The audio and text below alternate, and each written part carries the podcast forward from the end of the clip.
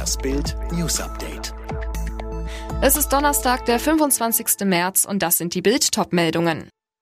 Mehrere Bundesländer planen Testoffensive. Nach Ostern gibt's Hoffnung. Corona-Alarm vor WM-Quali. Gladbachs Hofmann positiv getestet. Testpflicht für Reiserückkehrer soll erst ab Sonntag gelten. Endlich raus aus dem Lockdown. Wieder ins Kino, Restaurant, ohne Termin einkaufen. Im Saarland soll das nach Ostern wieder möglich sein. Als erstes Bundesland sind dort landesweite Lockerungen der Corona-Beschränkungen geplant. Und ganz offensichtlich wollen andere Bundesländer nachziehen. Kommt nach Ostern das große Öffnen? Ministerpräsident Tobias Hans kündigte an, ab dem 6. April würden Maßnahmen zur Kontaktbeschränkung ein Stück weit zurückgenommen. Dies soll mit ausgeweiteten Testungen und beschleunigten Impfungen flankiert werden.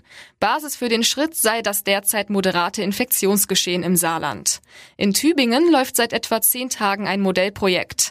Wer sich an einer der neun Stationen im Stadtgebiet testen lasse, bekomme künftig ein Armband mit einem QR-Code, teilte die Stadt mit. Damit kann man in Läden, zum Friseur oder auch in Theater und Museen gehen. Welche Öffnungsschritte andere Bundesländer planen, lesen Sie auf Bild.de. Vor dem WM-Quali-Spiel heute gegen Island gibt es einen positiven Fall im Team.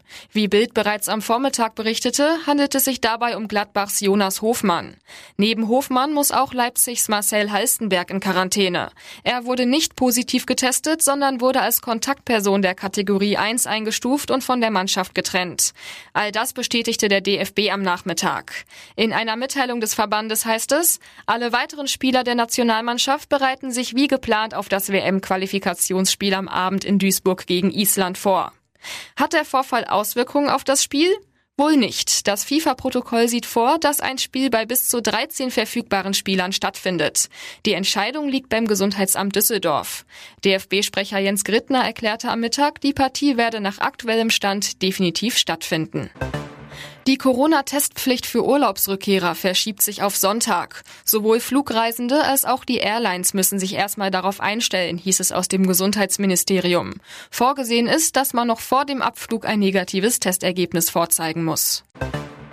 Kinder sollen künftig besser vor sexuellen Übergriffen geschützt werden. Eine entsprechende Gesetzesänderung hat der Bundestag heute abgesegnet. Neben mehr Prävention sind härtere Strafen für Täter vorgesehen.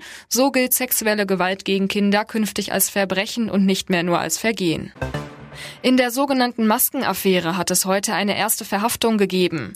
Nach einem Bericht des Spiegel soll der Verdächtige als Lobbyist den Maskendeal eingefädelt haben, bei dem an die CSU-Politiker Nüsslein und Sauter Hunderttausende Euro geflossen sein sollen. Der Mann sitzt jetzt in U-Haft. Die Corona-Impfungen stehen im Mittelpunkt des heutigen EU-Gipfels. Die Staats- und Regierungschefs beraten darüber, wie mehr Tempo in die Impfkampagne kommt.